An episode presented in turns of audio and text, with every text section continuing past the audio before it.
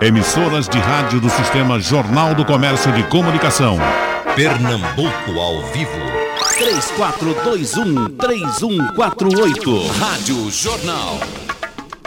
Pronto, meus amigos, vamos para o nosso debate. Nós temos três competentes debatedores, são democratas contumazes, são ardorosos defensores da liberdade de expressão. E é muito simples você dizer, bom, eu sou defensor da liberdade de expressão. Mas o problema é saber, não é da democracia também ter um limite? Se a minha liberdade de expressão lhe agride, eu não, não devo ser punido por ela? Eu vou começar com o professor Paulo. Ah, parece uma questão jurídica, né? Quero registrar, bom dia aos companheiros ilustres de banca. É, quero, quero, registrar que o jornal o Globo ontem republicou o, o, artigo de Zé Paulo, que foi publicado primeiro aqui no Jornal do Comércio. Tá vendo? O dobro do tamanho. É, sim. Ele acrescentou algumas coisas por uma questão de espaço disponível, né? Um, um, um artigo, um artigo sensacional. Então, é, Geraldo, a questão Como é que você está lendo o Globo se ele não está vindo para cá? Estou mandando espaço. Não, eu leio, eu leio todos os jornais é? Eh, no celular. Eu só sei ler na mão aí. Geraldo, o distribuidor da Globo tem uma pendência com o jornal. Então há 10 anos que não vem e vai passar mais 10 sem vir. Mas ninguém lê mais jornal no papel. Eu, eu só leio agora na tela. Eu leio no eu papel. Leio no papel ainda. Eu gosto, de ler, eu gosto de ler riscando. Na, na tela. Eu gosto de ler riscando. Corta aquele pedacinho que me agrada, bota no bolso. É, é bom assim. Aí, mas, mas, você, mas não você tem, faz tudo isso no eletrônico. Você não tem o Globo já há algum tempo. O Estadão está demorando muito a vir. Geraldo, a Folha. Quando acabar tá o programa, eu te mostro o que é que eu tenho. Uhum. Eu aperto no, no aplicativo e sai todos os jornais do importantes mundo. do mundo. Eu sei. Do mundo. Uhum. Eu vou escolhendo o que vou ler e tal. Bom, mas vamos para a resposta. A questão da liberdade é uma das questões, e aí é, é, também o tema é filosófico, né? é uma das questões mais essenciais da sociedade contemporânea. Eu não digo desde sempre, porque desde sempre não havia muito espaço para liberdade os modelos das, das sociedades que nos antecederam e das sociedades competitivas do Egito e da Mesopotâmia para cá, porque eu sempre faço essa distinção entre a chamada pré-história e a chamada história propriamente dita, ou seja, a história civilizada. A história civilizada é a história da exclusão das pessoas dentro do próprio grupo social. Então, em muitas épocas não havia nenhum espaço para a manifestação das liberdades, a não ser para a elite. Então, por exemplo, a própria democracia grega na sua origem. A democracia grega era uma democracia dos homens livres de Atenas. Ou seja, mulheres não votavam, estrangeiros não votavam, escravos não votavam. Então, aquele grupo tinha direito a ampla liberdade de expressão. Como os senadores romanos tinham direito. Obrigado, Geraldo. Tinham direito a, a, a mais ampla liberdade de expressão entre eles. Os escravos não tinham direito a liberdade nenhuma. E assim sucessivamente. No Brasil recente, né, o povo não tinha direito à liberdade de expressão, não tinha nem direito a votar. Né? O, o, a conquista do voto do analfabeto é recentíssima. Então, essa questão da liberdade ampla é uma conquista da democracia contemporânea. Eu digo sempre, essa democracia na qual nós vivemos não é perfeita. Longe disso. É um processo.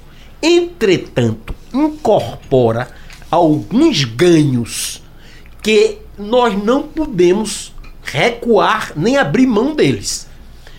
Quais são os dois ganhos? Primeiro, a expressão, vírgula, mesmo que limitada e, e a, amarrada e etc., da vontade da maioria, é, o princípio da democracia é um princípio, precisamos ampliá-lo e não restringi-lo. E o segundo é o direito à liberdade de expressão política, econômica, social. Esse é o limite. A liberdade é total. desde que não agrida o direito alheio. É o limite. Qual é o limite da liberdade? O limite da liberdade é o direito do outro. Então, o que é que pode ser publicado como, como o, o, o tema do. do, do Para mim, pode ser publicado tudo que não ofenda o direito do outro. Se eu grampear seu telefone e, e- e publicar uma conversa sua com o seu caseiro, absolutamente criminoso. Por quê? Porque você está invadindo a minha privacidade. É uma invasão de privacidade. né? Então, eu tenho direito à proteção da minha vida privada. Eu. Veja, um- é, há uma diferença entre o cidadão comum e, por exemplo, um homem público. Quem assume um papel público está exposto a ter a sua vida pessoal devassada, debatida e discutida. Pessoal, quando eu digo não é privada, é pessoal. Há uma diferença entre o pessoal e o privado. Não sei se o doutor Zé Paulo vai concordar. O privado são as coisas íntimas, particulares. Então, por exemplo, a, a- a sua vida sexual, a minha vida sexual, interessa a alguém? Não interessa. A Geraldo interessa a todo mundo. Não, inte- não, interessar não quer dizer despertar curiosidade. Né? A vida sexual de todo mundo desperta curiosidade. Mas não é um caso para se, pra ser exposto. É uma invasão de privacidade. Agora, questões públicas, questões de interesse público, questões que envolvem agentes públicos, aí o caso começa a ficar mais complexo. Na verdade, o que deveria existir era o respeito à lei.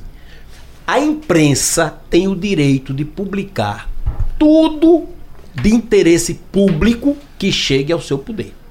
Eu acho que é um direito e o papel da imprensa. Há excessos? Há. Os excessos, no meu entender, devem ser punidos pela lei. E não por uma censura prévia, por exemplo. E não por uma proibição de publicar. Por exemplo, você pode dizer o que você quiser no programa, pode dizer da minha vida pessoal, melhor dizer da vida de, de, Não, de não, Flávio, não, São que é, que, é muito, que é muito mais emocionante e, minha- cheia de, é de um aberto, rapaz. e cheia de trepidações. Não sei se vocês dois Caliente. estão- Eu, eu vou considerar isso como um falso testemunho. já é pode, já pode pode ser processar. processado. É, então, então, O Geraldo, único aqui que pode abrir a vida parece que sou eu. Os outros não. Ah, eu não tenho, eu Mas, não tenho. mas então, olha, doutor Flávio Brainer, eu puxei esse assunto para a gente entrar na questão do Intercept. Né? Isso. É, é, é, e a questão de, de Moro ali, aquilo ali não- passa a ser vida pública. É passar a ser vida Vida pública. pública. Claro, é, refere-se a uma atividade pública, a uma atividade jurisdicional que não tem nenhum motivo para ser é, escondida você- ou, você- ou omitida. Você guarda aquilo por dois anos, três, no dia que lhe convém, aí estou falando do Intercept. Isso. No momento que lhe convém, aí você, você começa a, a, a, a entregar a- ao- aos jornais de forma fracionada. Isso. Quer dizer, é como que você se escondesse atrás de um, de um poste com, com um fuzil e toda vez que o Zé Nivaldo passar, você dá um tiro nele. Tá, Rapaz, isso é Paulo. Ah, É tá. mais fácil de acertar. Tá, tá. Aí você. eh, Quer dizer, eu acho isso um massacre com, com quem ficou do outro lado, que tem os seus, os seus direitos. Olha, Geraldo, eu vou, eu vou ser objetivo para passar a palavra para os Uhum. companheiros, que eu estou querendo mais ouvir até hoje do que falar. né? É, é, veja. A origem, a origem não compromete o resultado. Ou seja, pessoas dizem, isso foi obtido através de hacker. Claro, para mim, na minha opinião, na opinião que vai constar, eu estava dizendo, Zé Paulo, vou escrever o Tudo pelos Ares 2, porque tá demais o, o- a efervescência, eh, eh, tudo que o livro diz vai se confirmando, inclusive hoje tem a mensagem, tem, tem a publicação na Folha de São Paulo, de que Marcelo Odebrecht né, acusou o cunhado e, e- e outro parente, de forjar os depoimentos. Tá lá no livro, na ficção. Eu não sabia que tinha isso, não. Apenas imaginei. Tá lá que esses depoimentos foram montados, foram forjados, que o cunhado é, é, é, é, golpeou ele, tirou ele do poder, não sei o quê. Isso não era público e notório na época. Agora, hoje virou. Né? Uhum. Então a ficção imita a vida, né? a, a arte desculpe, a, a vida imita a ficção. Então eu agora vou tentar inverter, botar a ficção para acompanhar a vida e fazer o Tudo pelos Ares 2. Pois bem, é, a discussão é quem capturou aquilo. Na minha opinião, aquele, esse hackeamento fake foi montado para dar um discurso quando os fatos, as, os diálogos fossem publicados. Eles não sabiam o, o tamanho, como não sabem até agora, o tamanho do arquivo da Intercept, não sabem, né? e é, precisavam de ter alguma justificativa. Não estou dizendo que foi Moro que armou isso, que foi uhum. Dallagnol que armou isso. Alguém armou. Alguém fez essa operação de hackeamento para tumultuar e ganhar um discurso na divulgação dessas informações absolutamente desconfortáveis para a turma da Lava Jato.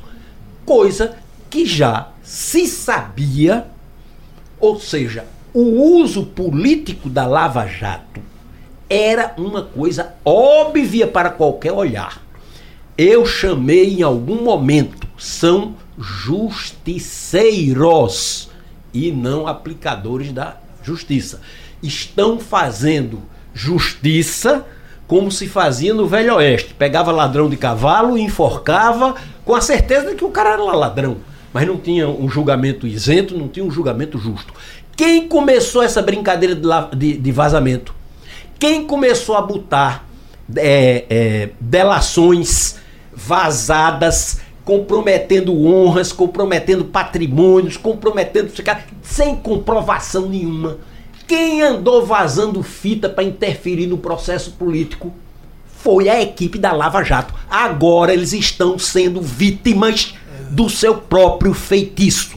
Concordo. Armaram, armaram Não um concordo. esquema de desrespeito à lei e agora estão sendo vítimas dela. Os dois estão errados. Um erro não justifica o outro. Doutor Flávio. Bom dia, Geraldo. Obrigado pelo convite, né? Zé Paulo, Danivaldo, seus ouvintes. Veja, é, imprensa não é a minha área, limites das denúncias eu deixo aí para os juristas, vocês dois têm formação em direito, né?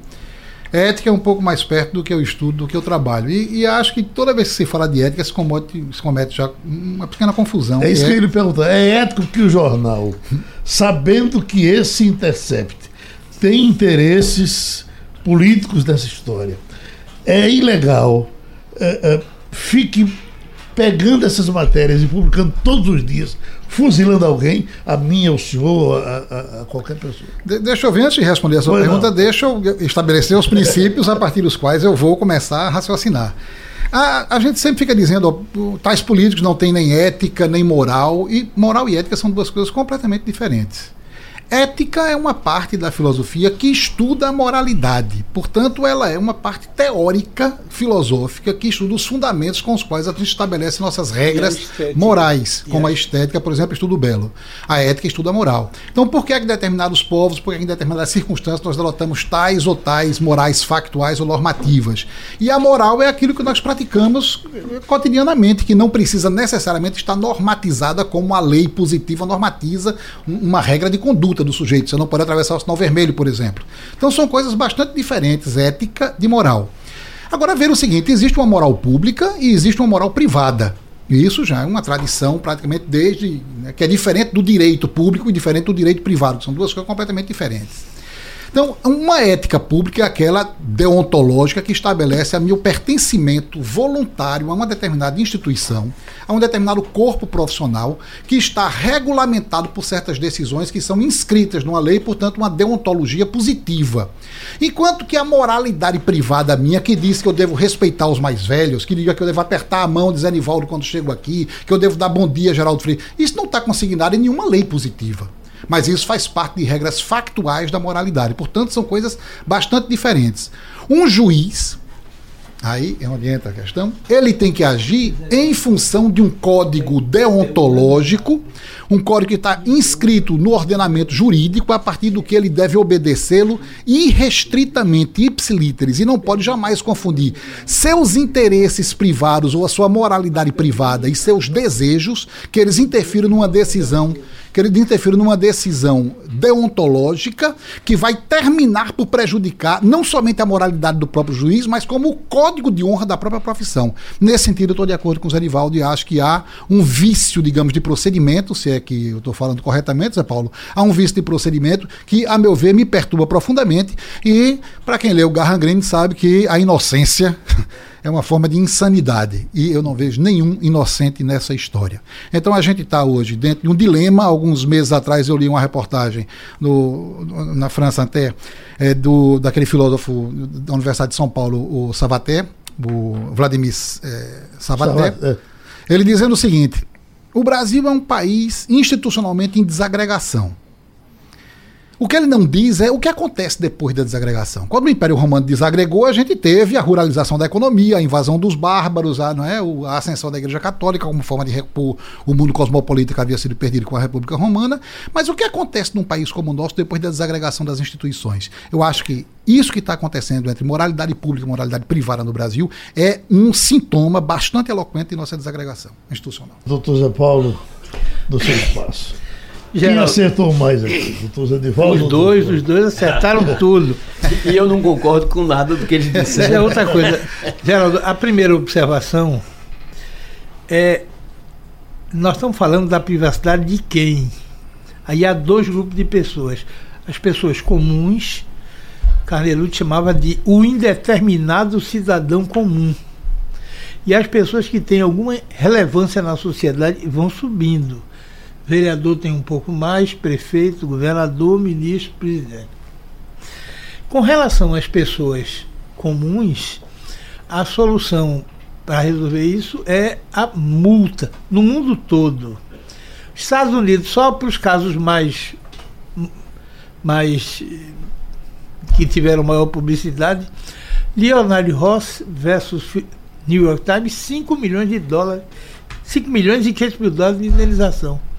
Richard Sprague versus Philadelphia Inquirer, 34 milhões de dólares de indenização. Houston Money Management versus Wall Street Journal, 222 milhões e 400 mil dólares. Isso interfere na esfera privada ou na vida de cada um. Por exemplo, Richard Sprague, a, o jornal Philadelphia Inquirer fez uma matéria sobre advogados de porta de cadeia e para romancear botou uma foto dele dizendo que ele vivia indo às prisões visitar futuros clientes.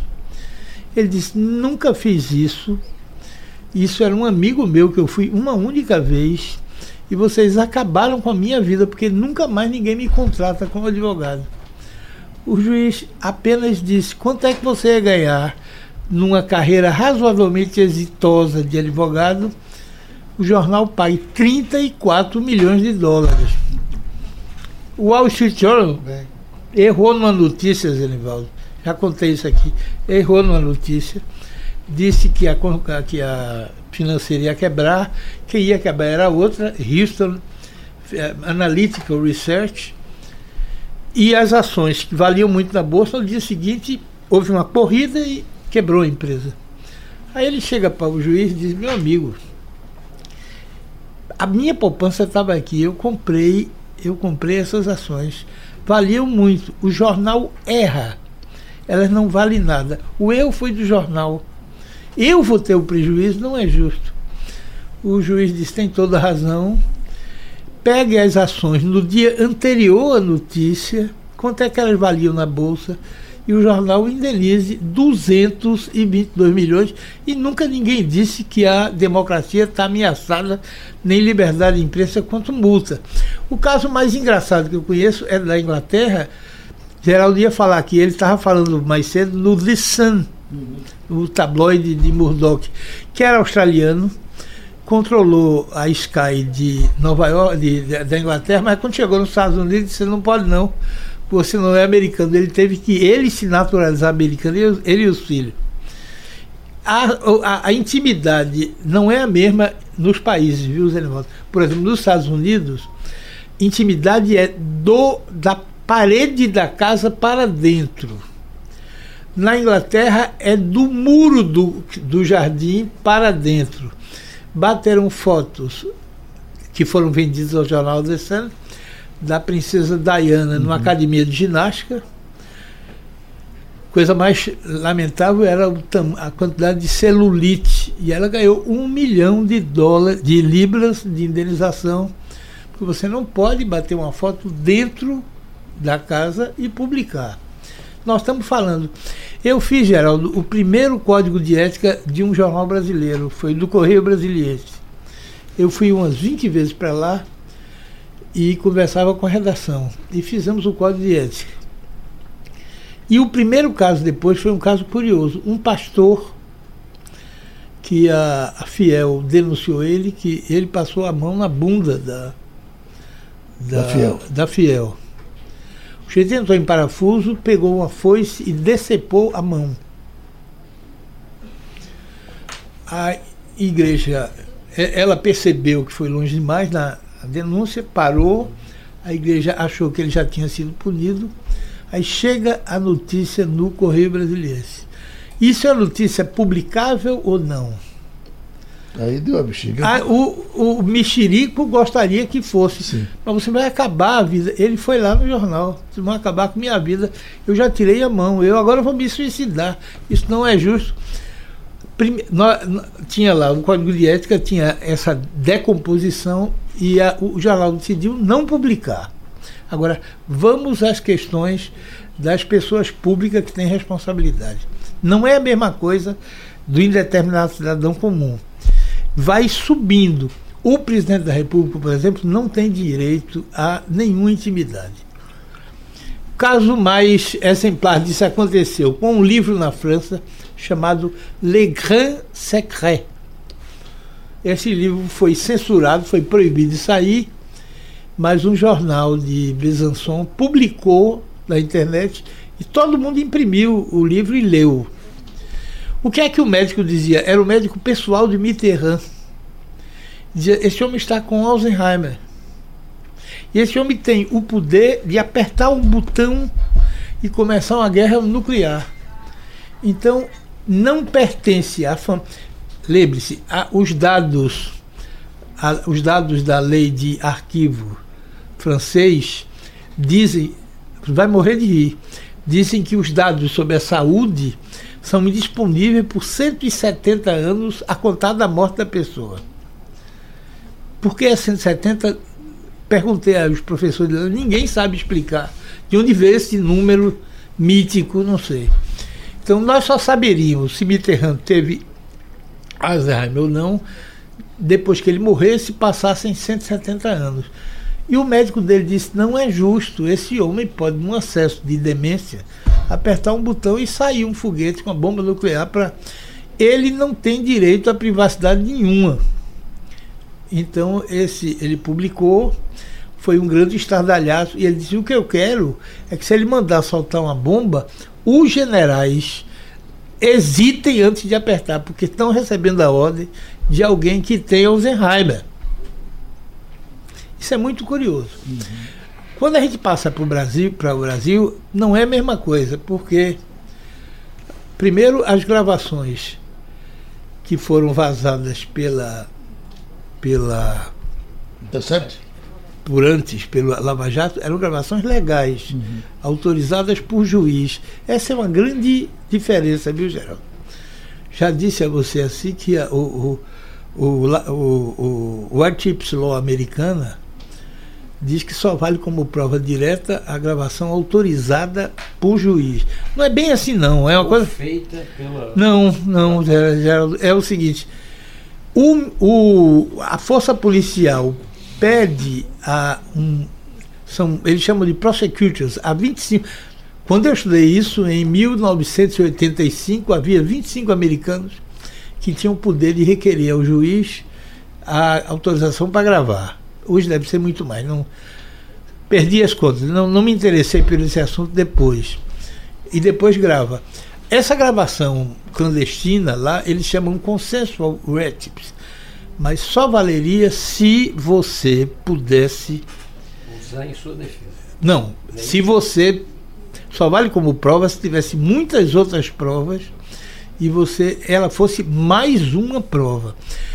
A gente copiou a lei americana pela metade e o Supremo, como omitiu a a, a gravação clandestina, quem decidiu isso foi o Supremo. Então, o que ela decidiu não vale como prova para condenar, mas vale como prova para defender. Então, a primeira observação contra a Intercept é que a gravação é absolutamente ilegal. O Moro conhece a legislação muito bem. Eu, eu tenho receio de dizer que talvez seja no Brasil quem mais entenda disso. Porque em 2003, quando a Vara de Curitiba resolveu fazer uma vara especial, mandou ele para fora, ele passou três anos estudando fora, só isso. Quando Rosa Weber pediu alguém para assessorá-la na votação do mensalão, disseram: Nós vamos lhe mandar o juiz que mais entende disso no Brasil. Quem preparou os votos de Rosa Weber no mensalão foi Sérgio Moro. Então, o Sérgio Moro sabe que a única chance disso ser conestado é ele reconhecer que é legítima a gravação. Não há nenhuma vez que ele abre a boca para dizer não reconheço essa legitimidade, não sei, tenho, não, não tem nenhuma gravação, isso deve ter sido adulterado. Então, na hora que ele diz não reconheço, morreu. Agora, o grave aqui são duas coisas. A primeira é que isso não é jornalismo. Porque o jornalismo, temos aqui um ícone do jornalismo brasileiro, que é Fernando Castilho. Jornalismo é ouvir os dois lados. Você tem que ouvir um, tem que ouvir outro. A notícia tem que ser o mais possível isenta. Isso é uma, um vazamento que está a serviço, vamos dizer como as coisas são, está a serviço do grupo que teve no poder antes de, de, do, do, antes de antes de Temer. Tem que dizer como as coisas são. E por, ah, não queria, Geraldo, ser uma coisa silenciosa. Eu fico abismado com o que vejo os governadores do Nordeste. Uhum. Os governadores do Nordeste sabem que estados e municípios estão quebrados. Sabem. Agora, há duas coisas que eles não dizem a nós. Primeiro, todos eles estão com suas aposentadorias garantidas. O chefe do, do grupo, que é Flávio Dino, se aposentou antes de fazer 50 anos de idade. É uma coisa que eu queria ver. 50 anos de idade é idade boa para um país como o Brasil, para alguém se aposentar. Então, a dele está garantido. E não vai quebrar com eles no poder. O governador daqui sabe que a Previdência de Pernambuco não quebra com ele no governo. Então vai quebrar com outro, outro que se vire para resolver. Isso não é ser republicano. Quer dizer, é, é escandalosamente óbvio que essa reforma tem que botar municípios, são 5.574 municípios no Brasil e estados. Se não botar, eles não vão fazer essa reforma. O país quebra. Então, o bom senso parece sugerir. Quer discutir uma coisa mais humana? Vem para o debate e vamos fazer. Mas dizer que não. Agora, agora conseguiram uma proeza, se superar Governador do Nordeste defende anulação dos processos após conversa com Moro. Eu queria dizer ao leitor, Geraldo, o que é isso? Eduardo Cunha sai da cadeia no mesmo dia. Os grandes barões das empreiteiras, todos os empresários da Odebrecht, da OAS, da Friboi, todos soltos, sem processo nenhum nas costas. Todo o pessoal que botou dinheiro no bolso o Odebrecht tinha um departamento de operações estruturadas. Ah, mas eles querem anulação dos processos, inclusive de Odebrecht. Então, toda essa gente para os processos. Isso é para proteger um para proteger um preso específico, você derrama, são 211 condenados cumprindo pena, todos os 211 fora da cadeia, isso é um escárnio. Doutor Zé Paulo, Isso é um escárnio. E esses é, é, 13 bilhões que estão uh, em poder da justiça, recuperados depois Ah, do não, aí vai tudo, se anula tudo, volta tudo para eles. As delações, por exemplo, Odebrecht Mas tinha. ia para Dallagnol, que queria fundar uma Rapaz, ali, né, ali de é dois um milhões, caso, né? ali é um caso curioso. Ali é um caso curioso, porque é, é falta de experiência. Porque aquele dinheiro não foi sonegado de lugar nenhum. Falta de experiência. né? Não, eu vou lhe dizer o que foi. É porque é, é, a- isso foi um pagamento que a Odebrecht fez a, nos Estados Unidos e ele não pode ser entregue ao Estado brasileiro. Tem uma dificuldade. Eu jamais, se eu estivesse ali, se tivesse conversado com eles, esqueçam isso. Eles queriam trazer o dinheiro, mas não podia ir para o Estado.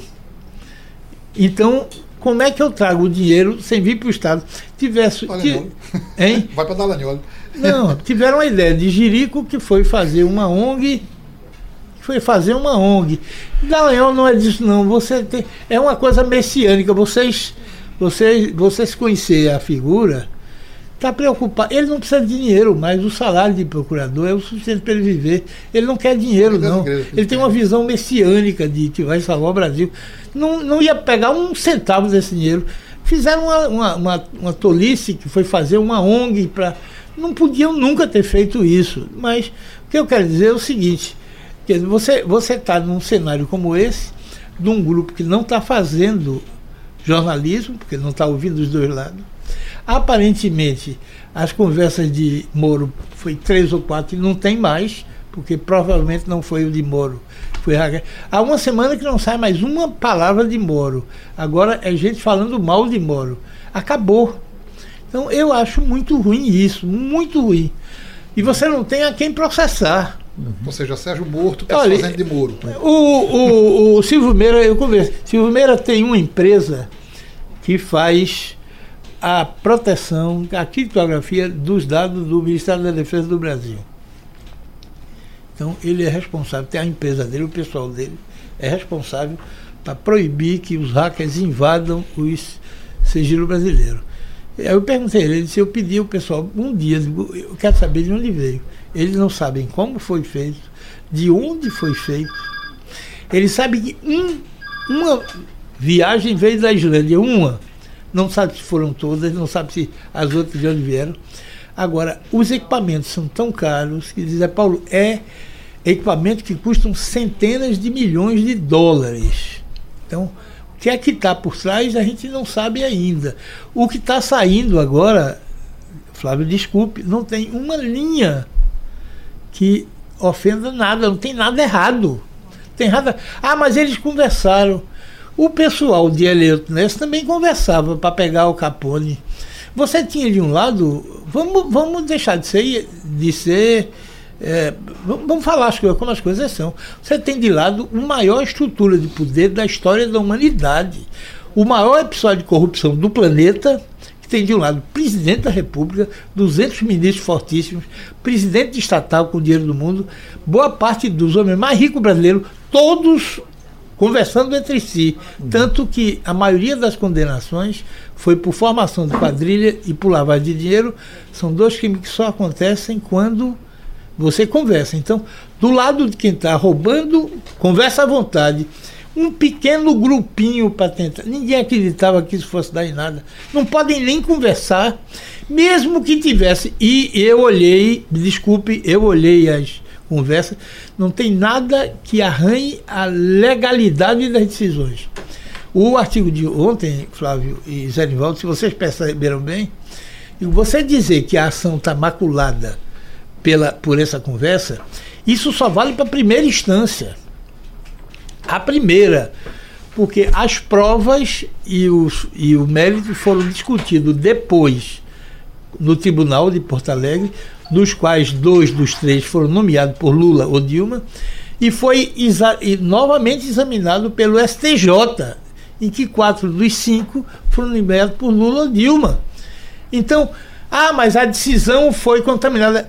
A decisão pode até ter sido, se tivesse sido, o Tribunal de Porto Alegre e o STJ tinham posto abaixo. Os tribunais de Porto Alegre confirmaram que estava certa. Então nós temos um critério objetivo para saber se estava errado ou não.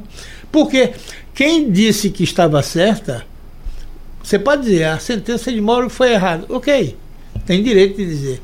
Mas se tivesse errado, o Tribunal de Porto Alegre tinha corrigido. E o STJ assim. Os dois mantiveram. Examinaram a mesma prova, disseram que a sentença está certa, e o, e o STJ examinou a mesma prova e disse que está tudo certo.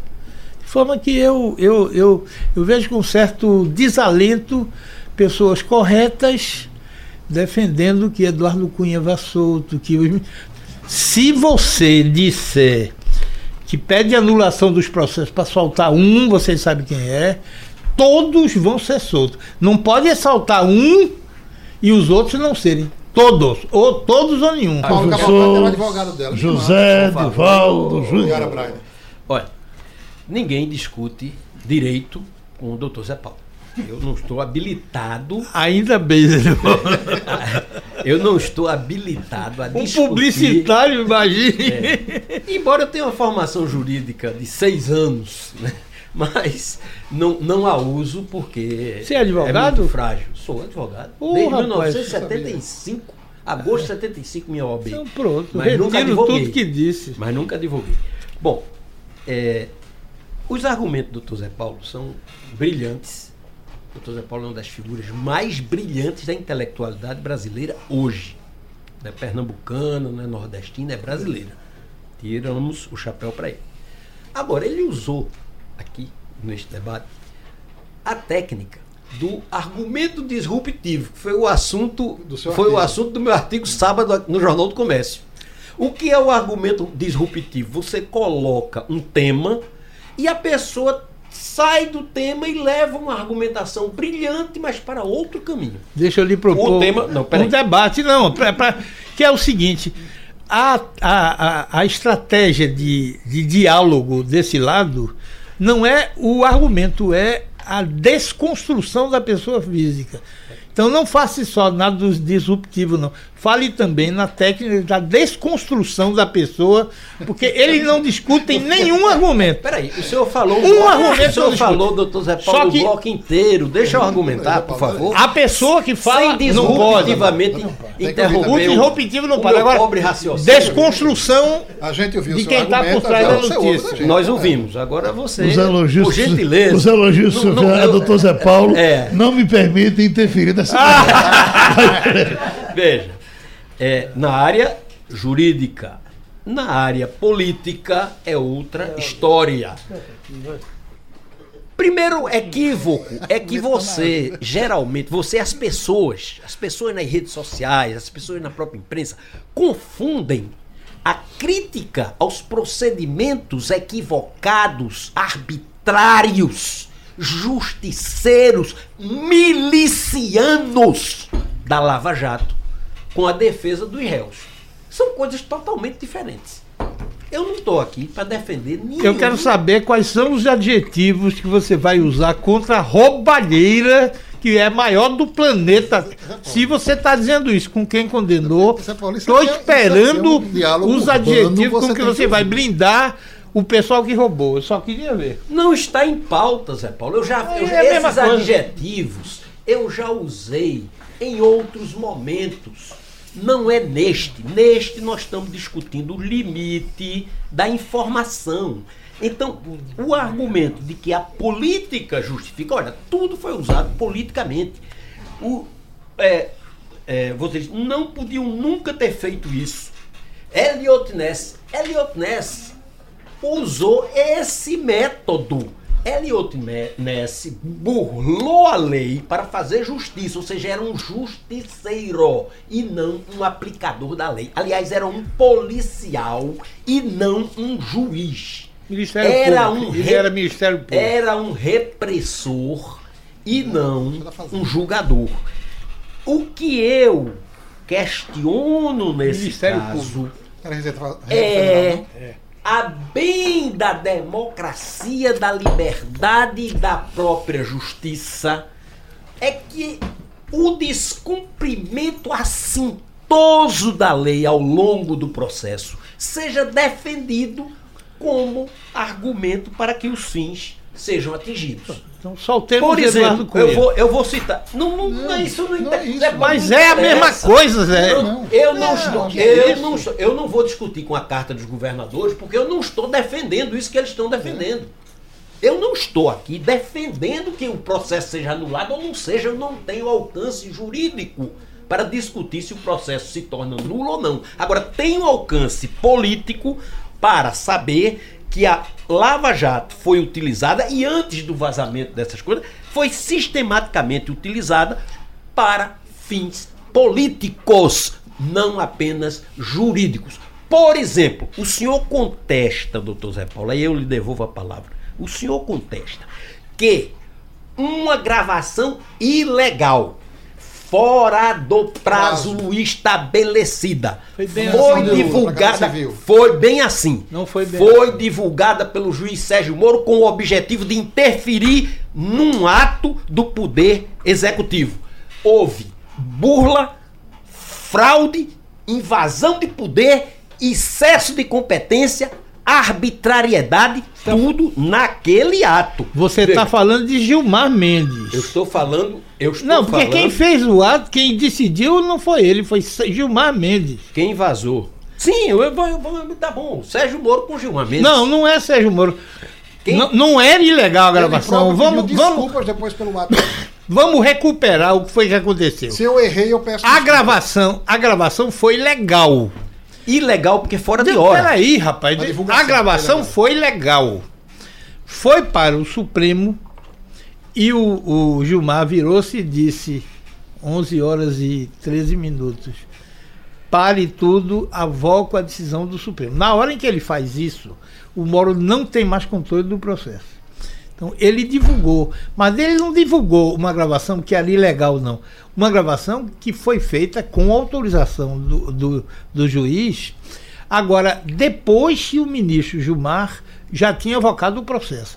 Agora, a violência que aconteceu foi toda do ministro Gilmar Mendes. Foi ele que proibiu. Até hoje não sei como é possível, viu, Zé Livaldo? Como é que você pode. O, o Poder Executivo tem entre os seus poderes o de nomear ministro. É um ato de administração, coisa. Como é que você, o ministro Supremo, proíbe o, um gestor público de nomear alguém? Até agora não entendi como isso é possível. É o invasão Como, do poder. como não entendo o Supremo que acaba de criminalizar a homofobia? Não é que eu não esteja a favor. É que quem define o que é crime ou não é o poder legislativo. Outra invasão agora, do poder. Agora nós estamos com o Supremo definindo o que é crime. Quer dizer, essas o, o país precisa dar Então uma marcha. confirma a hipótese que eu estava levantando da desagregação das nossas instituições, não é?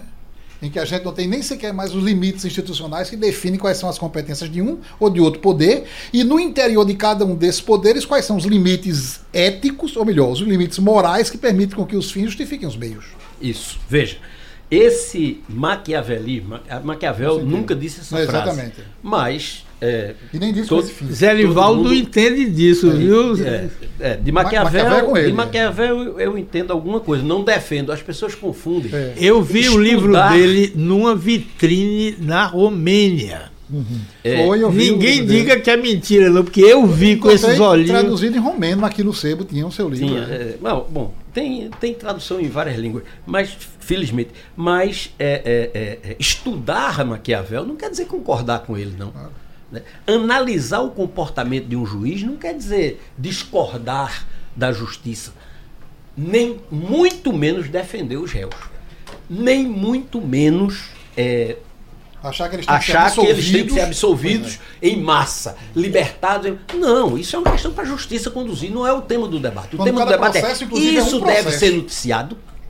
É um Essa, crime. esse é o ponto que, que nos trouxe aqui. Isso deve ser noticiado, isso deve ser debatido como nós estamos fazendo aqui, com entusiasmo. e Você acha que é verdade e eu não tenho nenhuma prova que seja verdade. Não é bem a mesma coisa. Você raciocina como se fosse tudo verdade. Não, eu E raciocino. eu não tenho nenhuma prova de que é verdade. Eu raciocino assim. diferente. Eu raciocino como se fosse tudo informação. Tudo é informação. A informação mentirosa não é a informação verdadeira. É uma mentira, mas. Mas... É preciso que seja provado que a informação é mentirosa. e neste caso. Ao contrário, você tem que provar que é verdadeira. Não, não por quê? O ônus da prova. Se alguém me acusa de uma calúnia, eu vou mostrar da prova que eu não sou é acusa, doutor Zé Paulo. Se você está dizendo que a, que a gravação é mentirosa, cabe a você que está acusando. Você tem que provar que é. Você não, eu não provar. tenho que provar o que, o que eu estou dizendo é verdade ou não. Eu estou tem. dizendo.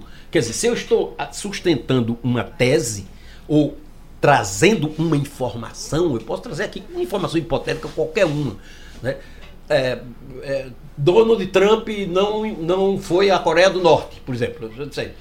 A quem cabe dizer que foi? A quem me acusa de, da mentira. Eu estou dizendo que não foi. Não é o caso, estou dizendo. Ele, evidentemente que ele foi, evidentemente que ele deu aquele passo simbólico.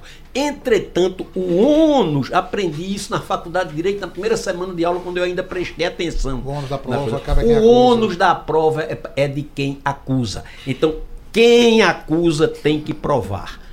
Quem informa apenas tem que se defender se for acusado. Entendeu?